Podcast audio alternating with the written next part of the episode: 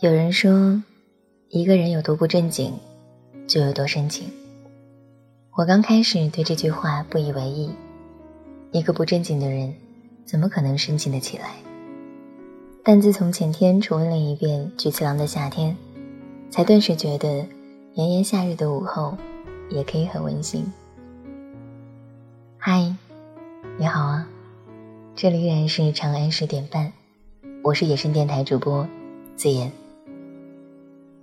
在外人看来，北野武饰演的菊次郎就是个不正经的流氓大叔，整天不务正业，还无恶不作，抱着粗口，动手打人，用钉子扎破别人的轮胎，看得观众咬牙切齿的想要上去揍他一顿。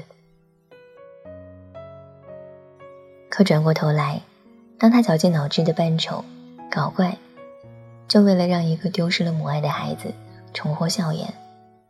偷偷跑到养老院，深情地望着老母亲时，才明白，这个不正经的糙汉身上，也有最深情的一面。有的人看似不正经，往往最深情，以疯疯癫癫掩盖一往情深。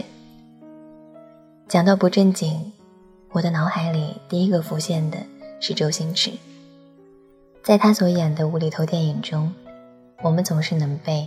一个没什么成就、自我嘲解、爱耍聪明的不正经小人物所打动。可是我们只看到了荧幕上他的疯疯癫癫，却从未了解现实里的他有多么深情。作为香港穷的单亲家庭小孩，周星驰的童年过得很清苦。他为了孩子长身体，母亲林宝儿每周都会想尽办法给三个孩子买点肉吃。有次好不容易买了鸡腿，周星驰却将整块鸡腿扔到地上。林宝儿既心疼又生气，拿藤条抽了周星驰一顿，捡起鸡腿自己吃了。二零零一年，当周星驰和母亲做客凤凰卫视的时候，林宝儿说起他是很顽皮，一点也不懂得珍惜。周星驰，那时你把好东西都给了我们。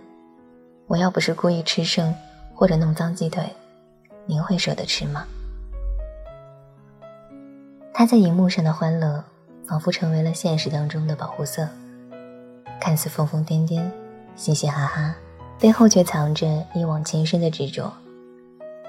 林宝儿说：“他不谙世事，人很纯，心地又好，不爱向人诉说心事。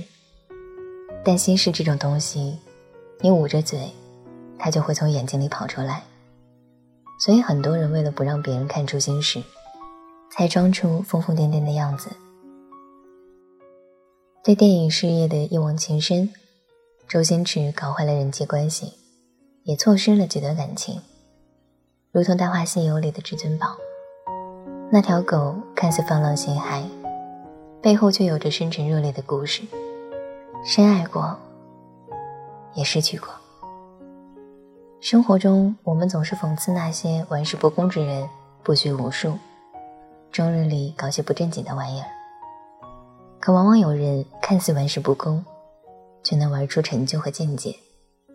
玩世不恭的背后，也不乏对生活的认真。比如，作为名门世家子弟的王世襄，不也终日玩世不恭，沉迷于各种各样的雕虫小技，斗蛐蛐儿。狗、驯鸽子、熬鹰，这些在世人看来都是市井之徒游手好闲之事。他甚至自嘲说：“我自幼极壮，从小学到大学，始终是玩物丧志，夜荒于嬉，秋斗蟋蟀，夏怀绵虫，禽狗捉欢，皆乐之不疲。而养鸽飞放。”更是不受节令限制的常年癖好。可沉潜日久，他也成为了京城第一大玩家。而且，凡是他玩过的东西，都在笔下成为了一门精深的学问，升格为了一种文化。世间好玩的人多，会玩的人少。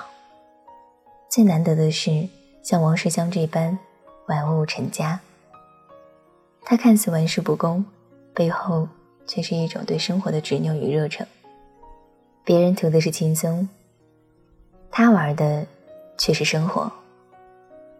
而这样一个玩世不恭之人，对夫人袁全球也是情深不减。袁全球精通于琴棋书画，唯独不会做饭。王世襄就自己下厨，并且研究出了各种各样的菜谱。把各种菜式也玩出了诸多花样。王世襄一辈子收藏了各种玩意儿，即使在战火纷飞、文革动荡的年月，家里塞的只能够睡柜子，也乐此不疲。后来他决定把这些宝贝通通的送出去，可唯有一件，出再高的价格也不卖，出再高的价格也不卖。那就是他与夫人一辈子买菜用的提筐。